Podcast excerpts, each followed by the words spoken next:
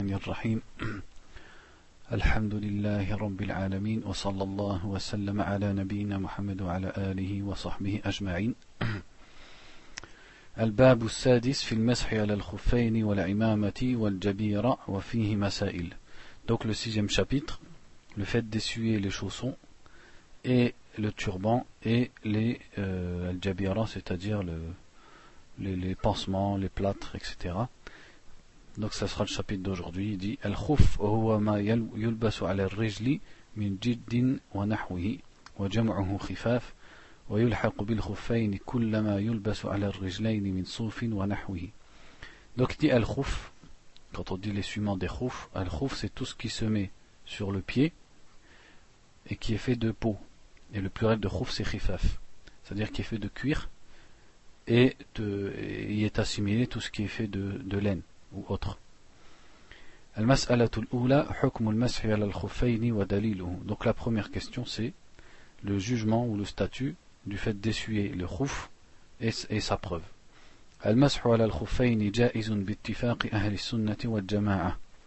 Donc le fait d'essuyer les khouf c'est légiféré et permis selon le consensus des gens de la sunna et du, et du groupe.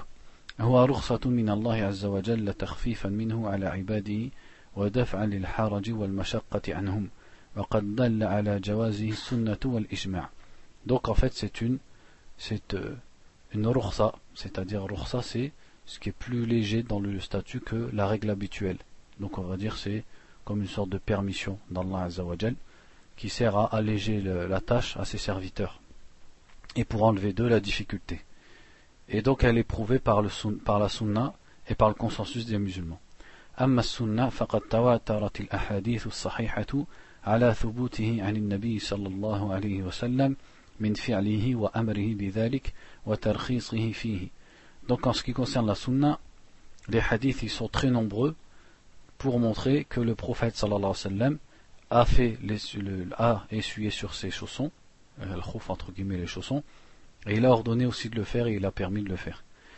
قال الإمام أحمد رحمه الله ليس في قلبي في المسح شيء فيه أربعون حديثا عن النبي صلى الله عليه وسلم والمراد بقوله ليس في قلبي أن شك في جوازه Donc l'imam Ahmed rahimahullah disait Il n'y a rien dans mon cœur à propos de, du fait d'essuyer, al-masah. Il n'y a rien dans mon cœur, c'est-à-dire je n'ai aucun doute à ce sujet. Il y a à ce sujet 40 hadiths du prophète. Ça c'est la parole de l'imam Ahmed. Sallallahu alayhi wa sallam. وقال الحسن البصري حدثني سبعون من أصحاب رسول الله صلى الله عليه وسلم أنه مسح, على الخفين Hassan al-Basri, donc rahimahullah, a dit 70 des compagnons, 70 parmi les compagnons du prophète m'ont raconté que le prophète a essuyé ses khouf. ومن هذه الأحاديث حديث جرير بن عبد الله قال رأيت رسول الله صلى الله عليه وسلم بال ثم توضأ ومسح على خفيه Donc parmi eux il y a le hadith de Jarir qui a dit J'ai vu le prophète sallallahu alayhi wa sallam uriner, ensuite il a fait ses ablutions et a essuyé ses khouf. Ça c'est dans Sahih Muslim.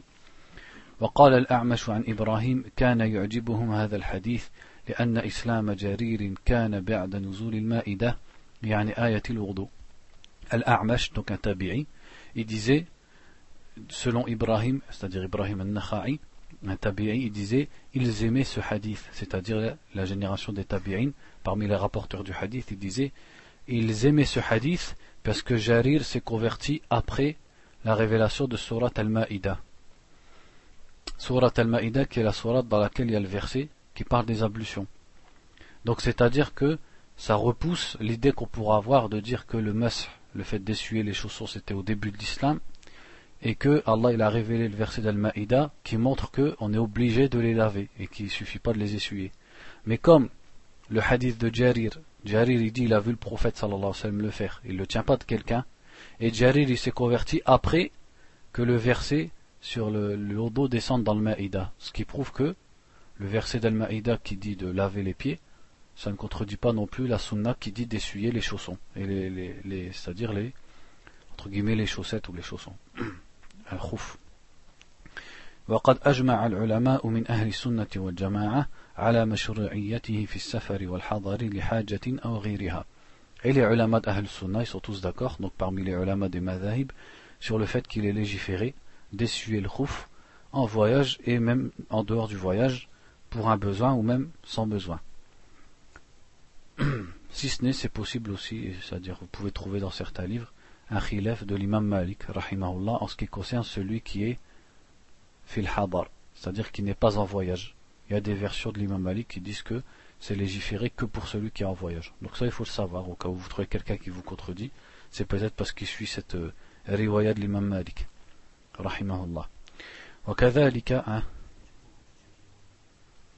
Bah, en, tout cas à ma connaissance, parce que je ne suis pas approfondi dans le madhab maliki, à ma connaissance c'est, une riwaya. Parce que des fois les imams du fiqh, comme l'imam Malik, l'imam Shafi'i, l'imam Ahmed ou Abu Hanifa, tu, tu lis un avis d'eux, mais c'est une riwaya, c'est-à-dire un élève de l'imam, par exemple Ahmed, il transmet, l'imam Ahmed a dit sur telle chose halal. Et un autre, il va transmettre makro. Donc il y a deux avis. Par exemple, l'imam Ahmed, il dit un avis, et dix ans après, il revient, parce qu'il, par rapport à ce qu'il a acquis comme hadith ou quoi, ou ce qu'il a acquis comme science, ou alors il est revenu sur son opinion, il dit autre chose. Donc un des élèves, il va ramener quelque chose, et son autre élève, il va ramener autre chose. On appelle ça les riwayat. Et, des fois, dans les madhahib, tu as plusieurs riwayats. Surtout le madhab, celui où il y en a le plus, c'est-à-dire des riwayats différentes, c'est le madhab de l'imam Ahmed. Des fois, l'imam Ahmed, dans une question, tu as des ulama, ils ont dit haram, d'autres ils ont dit makruh, d'autres ils ont dit halal, et l'imam Ahmed, tu as une riwaya qui dit ça, ça et ça. Tu vois? Chaque opinion, tu as l'imam Ahmed dedans. Après, ce qu'il faut, c'est, il faut faire ce qu'on appelle le tarjih. C'est-à-dire savoir quelle est la riwaya que vraiment on peut euh, assimiler à l'imam, attribuer à l'imam.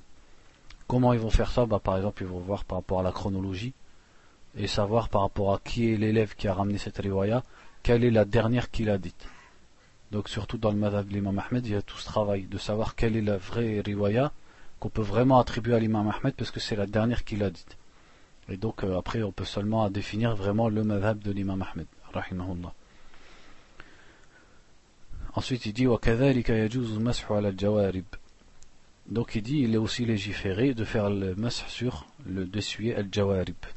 وهي ما يلبس على الرجل من غير الجد كالخرق ونحوها وهو ما يسمى الآن بالشراب il dit c'est tout ce qui se met sur le pied même si ce n'est pas partie, même si c'est pas fait avec du cuir comme les chaussettes لأنهما كالخف في حاجة الرجل إليهما puisqu'elles sont comme le khouf dans le fait que le pied en a besoin pour être couvert.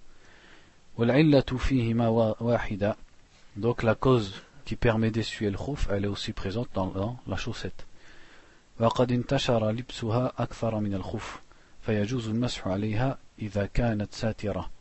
et maintenant le, port des chaussettes il est plus répandu que le port du khouf. Donc on peut essuyer dessus si c'est une chaussette qui cache bien tout le pied, c'est-à-dire qui cache tout le pied qui, est censé être lavé dans les ablutions.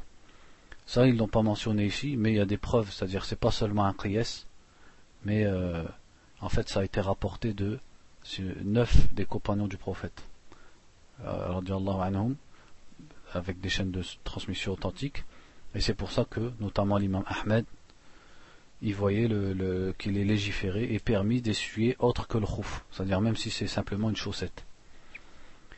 المسألة الثانية شروط المسح على الخفين وما يقوم مقامهما La deuxième question est de savoir les conditions avec lesquelles on a le droit d'essuyer sur les khouf. وهذه الشروط هي أولا لبسهما على طهارة لما روى المغيرة قال كنت مع النبي صلى الله عليه وسلم في سفر فأهويت لأنزع خفيه فقال دعهما فإني أدخلتهما طاهرتين فمسح عليهما Donc la première c'est que tu les as mis en état de pureté. C'est-à-dire au moment où tu as mis tes chaussettes ou tes roufs, tu étais déjà en état d'ablution. Mais en état d'ablution en ayant lavé tes pieds. Et la preuve à ça, c'est le hadith de Mourira qui raconte qu'il était avec le prophète sallallahu alayhi wa sallam dans un voyage et il s'est baissé pour enlever les roufs du prophète, parce qu'il voulait faire ses ablutions, et le prophète il lui a dit laisse-les, puisque je les ai mis en état de pureté. C'est-à-dire quand, quand il a mis ses roufs, il, il avait ses ablutions. Ce hadith il est dans le Bukhari et dans Muslim. ثانيا سترهما لمحل الفرد أي المفروض غسله من الرجل فلو ظهر من محل الفرد شيء لم يصح المسح Ensuite aussi que le, la chaussette cache l'endroit qu'il est obligatoire de laver. Donc si quelque chose apparaît, on ne peut pas essuyer. C'est-à-dire, puisqu'à la base, c'est le pied tout entier qui doit être lavé, il faut absolument que la chaussette qui va remplacer entre guillemets le pied et qu'on va essuyer, elle cache tout le pied, c'est-à-dire aussi la, cheville qui est censée être lavée dans les ablutions. Après, ben, euh, il y a la question de savoir par exemple si tu as un trou ou par exemple tu peux avoir accroché ta chaussette et il y a un petit peu du pied qui apparaît. Ça, sur ça, les ulama ils divergent, c'est-à-dire il y en a qui disent non, s'il y a quelque chose du pied qui apparaît, il ne faut pas faire le mas. Et d'autres, comme il, dit Ibn Taymiyyah rahimahullah, ils disent de façon logique, les Sahaba c'est des gens qui vivaient dans une terre rude, c'est-à-dire si on voit par exemple le désert en Arabie Saoudite, ou la terre de Médine, c'est caillouteux, c'est que des cailloux par terre, c'est très rude. Donc forcément, le rouf, c'est des roufs dans lesquels il y avait des trous et qui étaient, ils devaient se déchirer, etc. Et le prophète, il n'a pas mis comme condition que le rouf, il n'est pas de, par exemple, d'un petit trou ou une égratignure. Donc si c'est ce genre de trou, ça c'est pas un mal. Mais si déjà le rouf, il est comme ça, par exemple, c'était une mode, par exemple, ils font une chaussette sans les, sans les, sans les orteils, ou alors maintenant ils le font, ils font une chaussette, ils font les soquettes, c'est-à-dire ça cache pas les chevilles, ça on peut pas essuyer dessus, parce que ça recouvre pas tout le pied. ثالثا إباحتهما فلا يجوز المسح على المخصوب والمسروق ولا الحرير للرجل لأن لبسه معصية فلا تستباح به الرخصة Troisièmement, le fait que la chaussette elle doit être illicite, c'est-à-dire elle ne doit pas être volée, euh, ou alors, euh, c'est-à-dire on l'a prise de force à quelqu'un, ou alors faite en soi, parce que le fait de les porter, ce genre de chaussettes qui seraient volées ou qui seraient en soi, c'est un péché, et donc, comme c'est un péché, ça ne laisse pas la permission d'essuyer dessus. رابعا طهارة عينهما فلا يصح المسح على النجس كالمتخذ من جلد من جلد الحمار. La quatrième, c'est que, bien sûr, le, le, le, le ou la chaussette, elle soit elle-même pure. Donc elle ne soit pas prise, par exemple, de la peau d'un âne, par exemple, puisque l'âne domestique, c'est un animal impur. خامسا أن يكون المسح في المدة المحددة شرعا وهي للمقيم يوما وليلة وللمسافر ثلاثة أيام بلياليهن Et la cinquième, c'est qu'il soit encore dans la période de l'essuyage qui a été délimité dans la religion, qui est pour celui qui est chez lui un jour et une nuit, donc c'est-à-dire tu peux essuyer pendant un jour et une nuit, et pour celui qui est en voyage, trois jours et trois nuits. Ça, on va le voir après, il va en mettre un chapitre exprès pour ça. هذه شروط خمسة استنبطها أهل العلم لصحة المسح على الخفين من النصوص النبوية والقواعد العامة la buddha min inda iradatil masah. Donc il dit voici cinq conditions que les ulama ont déduites des textes et aussi des règles générales de la religion qu'il faut respecter pour pouvoir essuyer sur, le, sur la chaussette. Notamment une où il y a une divergence. Donc j'ai cité par exemple par rapport au, fait qu'il doit couvrir tout le pied, que s'il y a un petit trou à cause de l'usure et tout ça, c'est pas. Certains ulama comme Ibn Taymiyyah ils disent ça c'est rien. Notamment, il y a une divergence sur le sujet de est-ce qu'elle est, est licite. Donc il y en a qui disent même si le masih, même si pardon la chaussette tu l'as volée ou elle est en soi, tu peux essuyer dessus.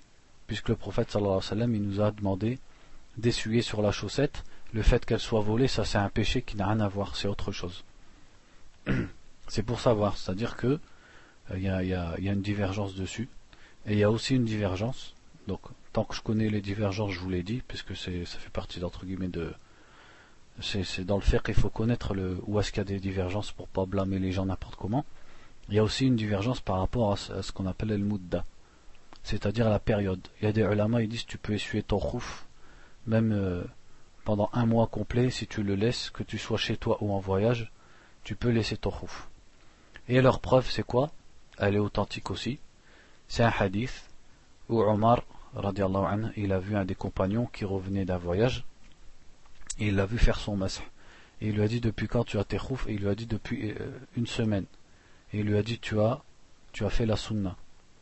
Donc comment euh, certains ulama ils regroupent ces deux textes? La majorité des ulama ils ont pris les hadiths qui sont authentiques, qui parlent de trois jours et trois nuits pour un voyageur et un jour et une nuit pour celui qui est chez lui. Puisque les hadiths ils sont très nombreux et ils sont dans le Bukhari et Muslim. Donc ils sont, quand des hadiths se contredisent, les hadiths qui sont plus authentiques, on les prend et plus nombreux. Et ça c'est un seul hadith, et il n'a pas l'authenticité des hadiths qui sont dans le Bukhari et Muslim. Mais certains ulama, comme Ibn Taymiyyah, rahimahullah, ils ont fait un effort, c'est-à-dire un ijtihad, pour essayer de comprendre et d'allier ces deux hadiths, sans dire que l'un est vrai, l'autre est faux. Il dit, en fait, c'est comme euh, le fait d'essuyer le plâtre, essuyer un plâtre ou essuyer un pansement, ça, il n'y a pas de, il a pas de, durée dedans. Tant que tu as ta blessure, par exemple, tant que tu as ton bras cassé, tu as ton plâtre dessus, tu peux essuyer. Donc il dit, la chaussette à la base on a trois jours et trois nuits si on est voyageur. Mais si par exemple un voyageur il met sa chaussette trois jours et trois nuits, et qu'au bout des trois jours et trois nuits, il est obligé de l'enlever donc pour faire ses ablutions parce qu'il a passé la durée, mais s'il va faire ses ablutions, ça va lui causer un mal. Par exemple, il fait vraiment trop froid. Donc, donc il, il, pourrait faire ses ablutions et en essuyant son pied, ça, ça serait pas une difficulté au point qu'il fasse tayammum. Donc alors à ce moment-là, il fait ce qui est entre les deux. En fait, c'est son, sa chaussette, elle est plus considérée comme la chaussette, elle est considérée comme le pansement ou le plâtre. Que si tu l'enlèves, il va t'arriver un mal. Et donc, il peut essuyer dessus.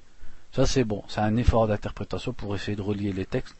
Mais sinon, la grande majorité, ils disent euh, de que c'est trois jours et trois nuits pour le voyageur, un jour et une nuit pour celui qui est chez lui. Mais c'est bon de le savoir, parce que vous pouvez tomber dans des livres sur le hadith de Omar, et après vous vous demandez. C'est parce que Omar, ça c'est pas son opinion, parce qu'il lui a bien dit Asabta sunna. Tu as fait la sunna. Donc il a relié ça directement au prophète sallallahu alayhi wa sallam. Ensuite, il dit thalitha, kayfiyatul mashi kayfiyatul mashi wa sifatu. La troisième question, c'est comment on fait euh, comment on essuie sur les chaussettes. Donc il dit المحل المشروع مسحه ظاهر الخف والواجب في ذلك ما يطلق عليه اسم المسح. Donc il dit ce qu'il faut essuyer c'est le côté apparent, c'est-à-dire le dessus du khuf, c'est-à-dire ici quoi, le dessus du pied, pas le dessous du pied. Et c'est-à-dire en fait ce qui veut dire ici la sunna elle n'a pas délimité c'est-à-dire essuyer la moitié, essuyer tout. Ce qui s'appelle essuyer, si tu l'as fait, ça veut dire si tu as fait un, mouvement, ce mouvement on peut l'appeler essuyer, le masih en arabe, eh ben tu as fait le masih. Puisque comme la religion elle n'a pas délimité précisément, ben si ce que tu as fait ça s'appelle masih, ça suffit. Donc à partir de là, bien sûr, ici il ne le, précise pas, mais c'est-à-dire on essaye toujours de rajouter un petit peu des, petites précisions, c'est que les ulama après ils divergent. Il y en a qui disent il faut que ce soit au minimum avec un doigt. Il y en a qui disent avec euh, plus. Il y en a avec la main. Il y en a qui disent il faut que ce soit tout. C'est-à-dire tu pars du gros orteil jusqu'à ce que tu montes à ta cheville, etc. Ça c'est sûr que c'est le plus sûr. Comme ça au moins tu es sûr de pas te tromper. Et d'autres ils sont plus légers. Ils disent même si tu as fait juste comme ça, donc tu as essuyé, tu rentres dans le hadith. En tout cas, ce qui est voulu, et ce qu'on comprend ici, c'est que et comme c'est le cas de l'essuyage en général dans la religion, c'est quelque chose d'allégé. Que ce soit l'essuyage de la tête, l'essuyage du pied, tout, tout ce qui est le mess dans les ablutions, dans la sunna, on voit de façon générale que c'est quelque chose d'allégé. C'est pas quelque chose, quelque chose qui est euh, vraiment, euh, comment dire, strict. Donc de toute façon, si tu essuies, même une partie du khouf, inshallah, c'est bon. Il dit وكيفية المسح أن يمسح أكثر أعلى الخف لحديث المغيرة بن شعبة الذي بين فيه وصف مسح رسول الله صلى الله عليه وسلم على خفه في الوضوء فقال رأيت النبي صلى الله عليه وسلم يمسح على الخفين على ظاهرهما Donc il dit ici, c'est que le, le, comment tu essuies, c'est que tu essuies la majorité, c'est-à-dire presque tout, le, la chaussette, le haut de la chaussette. Akthar, c'est-à-dire plus que la moitié, puisque dans le hadith de Mourira, le prophète sallallahu alayhi wa sallam, il dit, j'ai vu le prophète essuyer ses chaussettes, enfin al-khouf plutôt, khouf c'est ce qui est en cuir, et il a dit sur l'aspect, sur le haut de ses chaussettes. Ça c'est dans la version du hadith d'Al-Mughira qui est dans Sunan al-Tirmidhi et c'est authentifié par le Sheikh al-Albani, rahimahullah. Ensuite il dit wala yujzi'u mashu asfalihi wa wala yasun.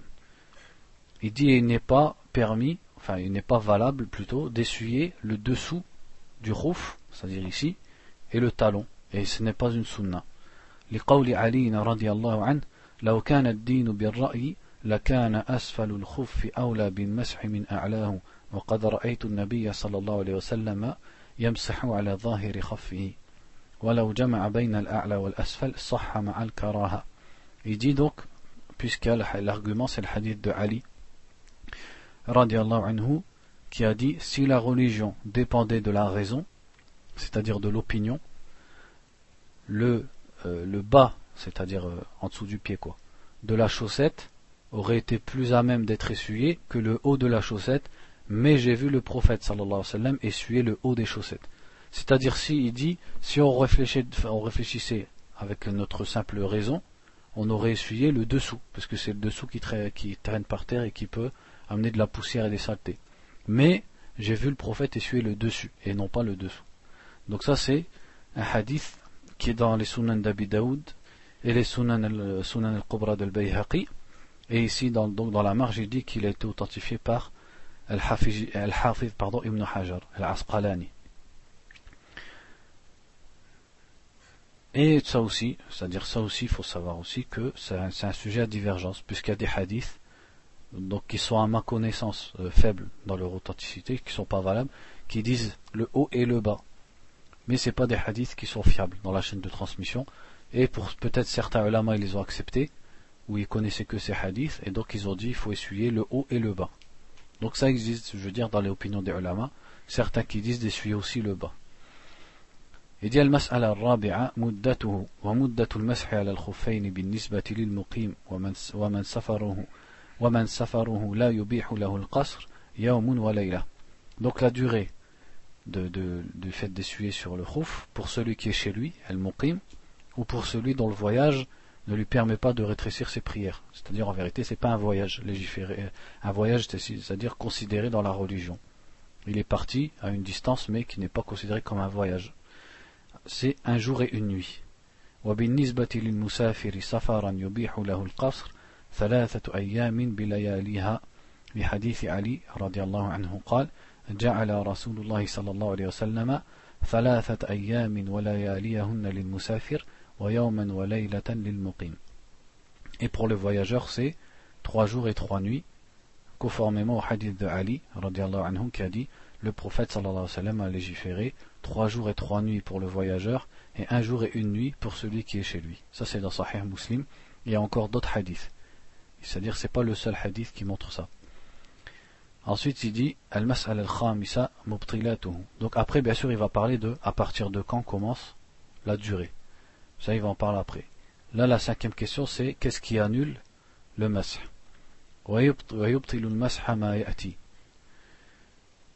أولا إذا حصل ما يوجب الغسل الغسل بطل المسح Il dit premièrement, quand il y a quelque chose qui oblige le rousl, on ne peut plus essuyer pour, sur les chaussettes.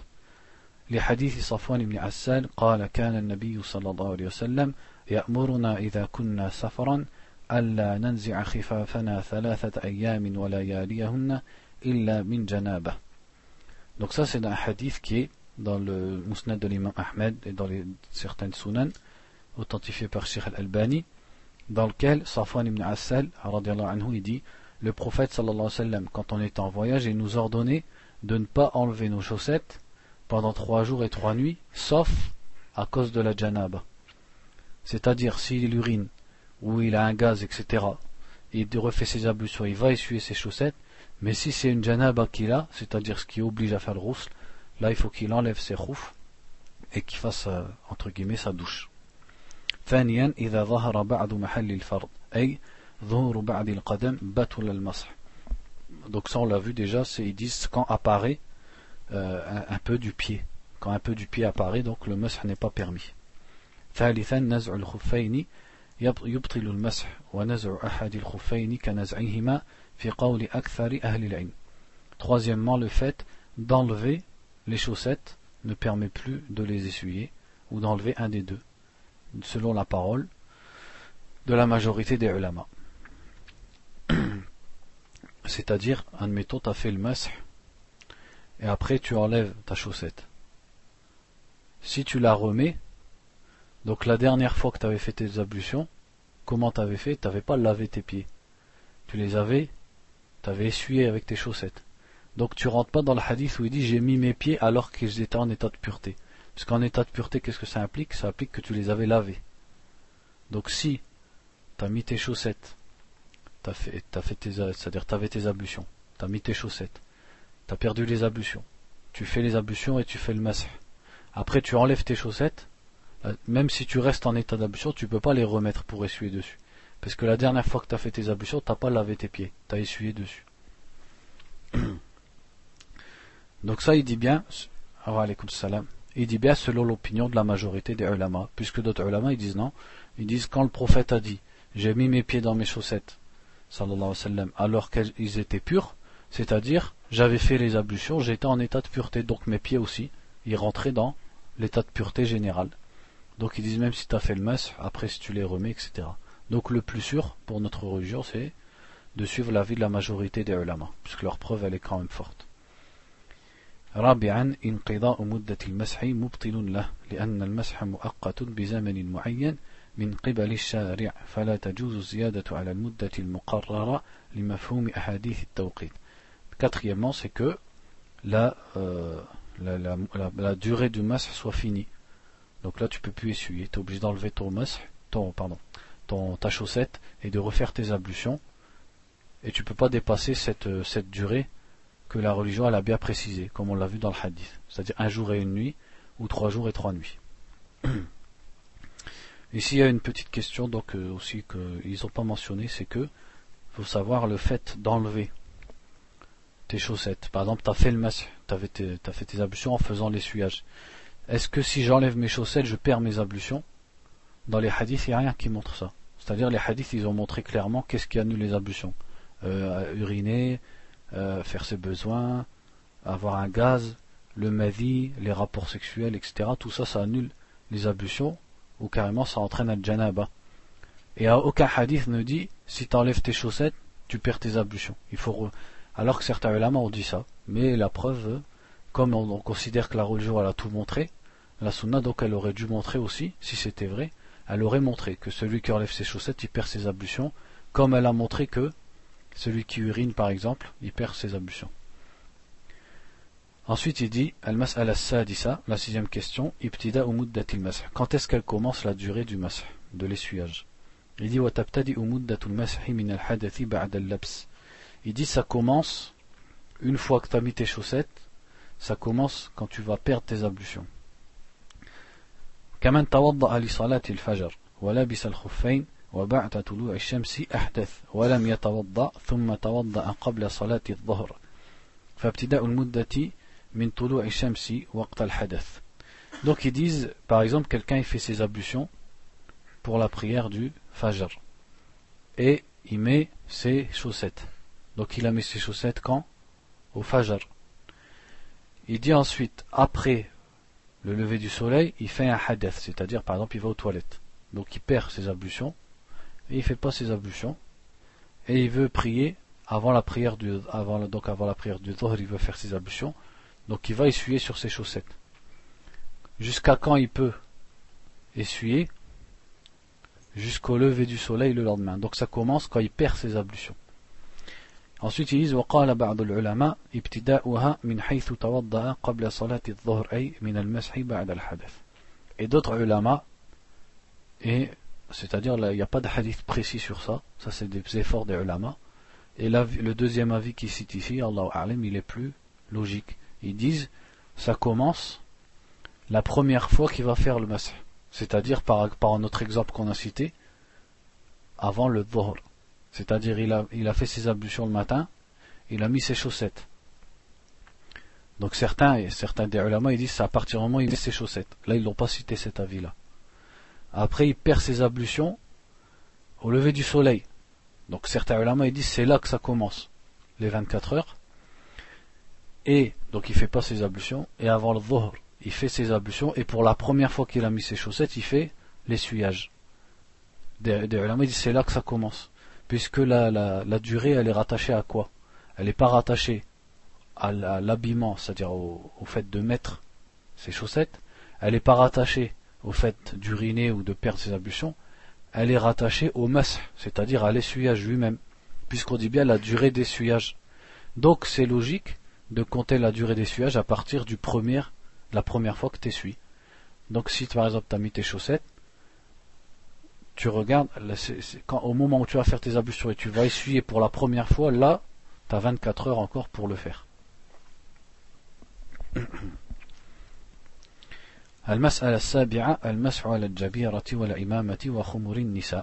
La septième question, c'est le fait d'essuyer les pansements, ou les plâtres, etc. Ou alors le turban, ou alors le al-khimar, pour les femmes. Donc il dit الجبيرة هي أعواد ونحوها كالجبس مما يربط على الكسر ليجبر ويلتئم ويمسح, ويمسح عليها. وكذلك يمسح على اللصوق واللفائف التي توضع على الجروح. فكل هذه الأشياء يمسح عليها بشرط أن تكون على قدر الحاجة. فإن تجاوزت قدر الحاجة لزمه نزع ما زاد على, الحاجة. Donc il dit, Al-Jabira, c'est en fait, par exemple, ce qu'on met pour, pour remettre un os quand il s'est cassé. Et aussi, on peut, ça rentre dedans tout ce qu'on met sur des blessures pour la recouvrir. Donc en fait, par exemple, les pansements, c'est-à-dire les gros pansements qu'on met sur une plaie, ou sur une brûlure, ou alors un plâtre qu'on met sur un bras cassé, on a le droit d'essuyer dessus, à condition qu'il recouvre non pas forcément que la blessure, mais qu'il soit de la taille seulement dont on en avait besoin. Parce que des fois la blessure elle peut faire par exemple 10 cm, mais on est obligé par exemple de border tout le bras, sinon par exemple le bordage il va partir. Donc on a besoin de border tout le bras. C'est pas forcément l'endroit, c'est le besoin. Donc la taille du pansement ou du plâtre, elle doit correspondre au besoin. Si on avait besoin d'un plâtre qui va jusque là et qu'on l'a mis jusque là, ben on peut essuyer dessus.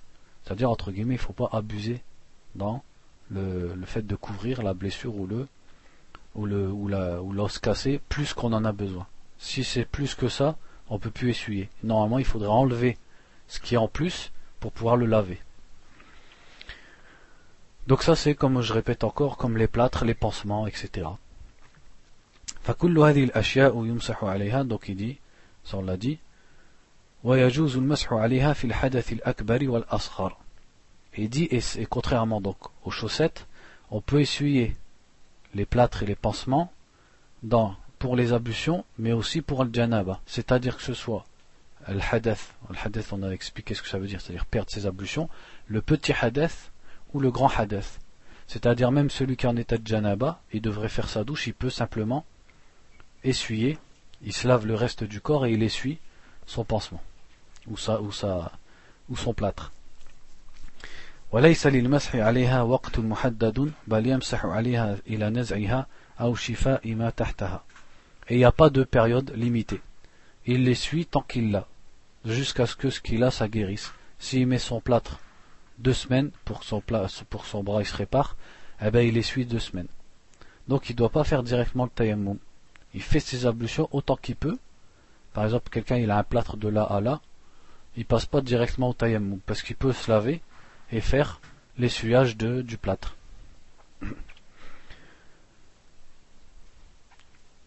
Ensuite, il dit والدليل على ذلك أن المسح على الجبيرة ضرورة والضرورة تقدر بقدرها ولا فرق فيها بين الحدثين.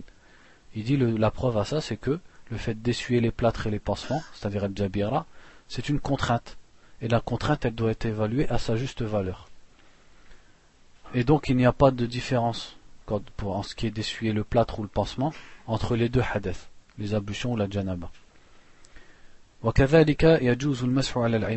là il n'a pas cité la preuve, c'est-à-dire la preuve de la religion qui permet ça. Il y a un hadith, un hadith qui dit, euh, c'est-à-dire un sahabi, vous avez tous déjà lu ce hadith, où un sahabi se plaignait de sa tête, il avait une blessure, il a demandé à ses compagnons est-ce que je peux faire le masque c'est-à-dire euh, sur mon pansement ils ont dit non il faut que tu te laves il s'est lavé ça a fait une infection il est mort. Et quand il leur dit au prophète alayhi il a dit ils l'ont tué qu'Allah les tue. C'est-à-dire il les a blâmés. Et il a dit il suffisait qu'il bande sa, blessure qu'il fasse le tayammum et qu'il lave le reste de son corps et simplement il essuie sur son pansement. Simplement cette, euh, ce, ce morceau du hadith il n'est pas en, tout cas pour Sheikh al-Albani, il n'est pas authentique. C'est-à-dire dans le hadith, il a dit simplement yatayammam. Mais si on regarde, donc ce qui nous aide, comme la sunna nous aide à comprendre le Coran, on comprend la sunna aussi avec quoi? Avec les paroles des sahaba. Et il y a beaucoup de fatawa des sahaba qui permettaient, et les sahaba ils le faisaient, ils essuyaient sur le jabira. Donc la preuve en vérité, elle vient pas des hadiths, elle vient des athars des compagnons du prophète, anhum, qui faisaient ce, genre d'action, c'est-à-dire quand ils avaient une jabira, donc jabira, encore je vous répète, ça peut être un pansement ou un plâtre, ils faisaient, ils, faisaient pas directement le tayammum, ils faisaient le rousle ou bien les ablutions autant qu'ils peuvent, c'est-à-dire si par exemple le plâtre il prend ça, eh ben, il lave tout le reste, mais pour le plâtre, eh ben, il l'essuie, tout simplement. Ensuite, il dit وكذلك يجوز المسح على العمامة وهي ما يعمم به الرأس ويكون ويكور عليه. Aussi, donc deuxième point de la question, il est permis d'essuyer le turban. Bon, ici ça ne nous concerne pas, mais il faut connaître cette sunna, c'est-à-dire qu'il est permis d'essuyer les turbans. Et le turban, l'imama, c'est ce qu'on entoure autour de la tête. C'est-à-dire tout ce qu'on enroule autour de la tête. والدليل على ذلك حديث المغيرة بن شعبة رضي الله عنه أن النبي صلى الله عليه وسلم مسح على عمامته وعلى الناصية والخفين Donc la preuve c'est le hadith qui est dans Sahih Muslim où Al-Mughira il a dit le prophète sallallahu alayhi wa sallam a essuyé son turban et sa nasiya, nasiya on avait expliqué c'est le devant, le devant des cheveux, c'est-à-dire ici là au-dessus du front et ses chaussettes, ça c'est dans Sahih Muslim. وحديث أنه صلى الله عليه وسلم مسح على الخفين والخمار يعني العمامة et un autre hadith ou un autre compagnon il dit que qui est aussi dans Sahih Muslim que le prophète sallallahu alayhi wa sallam il a essuyé ses chaussettes et son khimar et le khimar ils appelaient en fait l'imama il l'appelait khimar donc certains ulama ils ont dit ça c'est moi qui vous le rajoute que en vérité puisque le Mourira il a bien dit il a essuyé son turban et sa nasiya donc ils ont dit en vérité s'il essuie son turban il faut absolument qu'il essuie une partie de sa tête. D'autres ulama ils disent non. Ce qu'il a voulu dire le Morira, c'est qu'une fois il a essuyé sa turban et une autre fois il a essuyé que Nasiya. C'est-à-dire il raconte plusieurs fois. Et il y a des versions du hadith qui montrent que le prophète sallallahu alayhi wa sallam, il a essuyé que son turban, sans essuyer une partie de sa tête. Donc c'est pour ça que je vous disais, le fait d'essuyer en général, c'est quelque chose de léger à tel point que si on a quelque chose sur la tête, on peut l'essuyer à cause à la place de des cheveux. Enfin, en tout cas, le turban, je veux dire. Après, il y a aussi, il faut savoir qu'il a été rapporté d'Anas ibn Malik et un autre parmi les compagnons, deux. Donc, si vous voulez, Inch'Allah, j'ai oublié de vous le ramener, l'Athar. Ils, ils, essuyaient sur ce qu'on appelle al-qalan suwa, c'est-à-dire ce que, comme on dit nous, shashia ou les trucs comme ça, c'est-à-dire les, ceux avec quoi ils recouvraient, ils posaient sur leur tête certains compagnons ils essuyaient dessus au lieu de l'enlever. Ensuite il dit au hadith والمسح عليها ليس له وقت محدد ولكن لو سلك سبيل الاحتياط فلم يمسحها إلا إذا لبسها على طهارة وفي المدة المحددة للمسح على الخفين لكان حسنا Il dit, et le fait d'essuyer le turban n'a pas de temps précis. Et on n'est pas obligé de l'avoir mis en ayant les ablutions. Il dit, mais si la personne elle le fait, comme pour les chaussettes, c'est plus sûr pour sa religion. C'est-à-dire au cas où le jugement auprès d'Allah, ça serait ça. Mais sinon, les hadiths en, rien ils montrent ça. Les hadiths ils disent simplement qu'on peut essuyer le turban sans période et sans l'avoir mis forcément euh, en, en, état d'ablution. أما خمار المرأة وهو ما تغطي به رأسها فالأولى أن تمسح عليه فالأولى أن لا تمسح عليه Il dit en ce qui concerne le khimar, et c'est ce par quoi la, la femme se recouvre à la tête. Donc al khimar, c'est-à-dire le hijab de la femme, est composé en trois en fait. Et al khimar, donc c'est-à-dire en fait c'est le foulard, ce qu'on appelle maintenant le foulard. Et que les gens ils pensent que c'est le hijab, mais c'est pas seulement ça le hijab. C'est-à-dire le khimar, c'est ce qu'elle met sur sa tête et elle cache son cou avec. Donc ça cache ses cheveux, sa tête, ses, euh, son cou, ses oreilles. Après elle doit mettre le qamis ou la abaya, on appelle ça comme on veut, c'est-à-dire ce qui va couvrir son corps. Et au-dessus de ça, elle rajoute le jilbab, qu'Allah il a cité dans le Coran, quand il a dit qu'elles mettent sur elles leur jilbab. Le jilbab, donc c'est le voile qui va se mettre en plus du khimar, qui va recouvrir vraiment la femme. Donc c'est un grand voile ample. donc le khimar c'est ça, c'est le foulard. Et la femme, quand elle est devant Allah chez elle et qu'elle veut prier, qu'est-ce qui lui est obligé? Est-ce qu'elle doit mettre le jilbab? Non, elle, peut mettre simplement son kamis et son khimar. Elle doit cacher sa awara dans le sens de vraiment de cacher. C'est-à-dire, euh, même si la forme du bras elle est là, la forme de l'épaule, entre elle et Allah pour la prière, ça c'est pas, ça c'est rien. Mais ce qui est demandé, c'est de cacher ça devant les hommes dehors. Donc c'est ça qu'on appelle le khimar. Donc il dit en ce qui concerne le fait d'essuyer le khimar, le mieux c'est de ne pas le faire.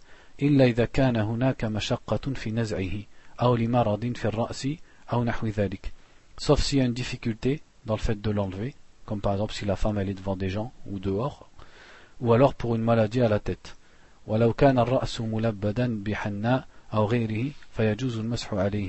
Et même si la tête elle est déjà recouverte par exemple de hanna ou d'une huile ou quoi, elle peut quand même essuyer dessus. Nabi sallallahu alayhi wa sallam. Ils disent conformément à l'acte du prophète. Donc je, je vois pas ce qu'ils veulent dire ici conformément à l'acte du prophète. Euh, c'est-à-dire moi j'aurais plus compris. En tout cas ce que je connais, en fait ça ça a été rapporté de Umm Salama, la femme du prophète sallallahu alayhi wa sallam, comme quoi elle essuyait sur son khimar. C'est-à-dire au lieu de l'enlever, comme le prophète il essuyait sur son turban, elle elle essuyait sur son khimar. Donc forcément on en tire une permission puisque premièrement c'est la femme du prophète, donc elle a appris avec le prophète sallallahu alayhi wa sallam, et surtout aucune autre femme ni sahabi ne l'a contredit. Donc c'est-à-dire que les compagnons ils l'ont accepté, donc c'est comme un consensus.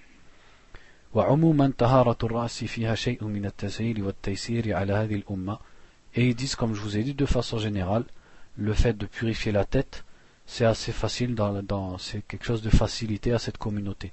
C'est-à-dire, facilité à tel point que, même si tu as quelque chose sur la tête, au lieu de l'enlever, tu peux l'essuyer. La femme, elle peut essuyer son khimar. Et aussi, pour une grande, une grande partie des ulama, il suffit même d'essuyer une partie de la tête, t'es pas obligé de tout essuyer. Donc c'est quelque chose de léger.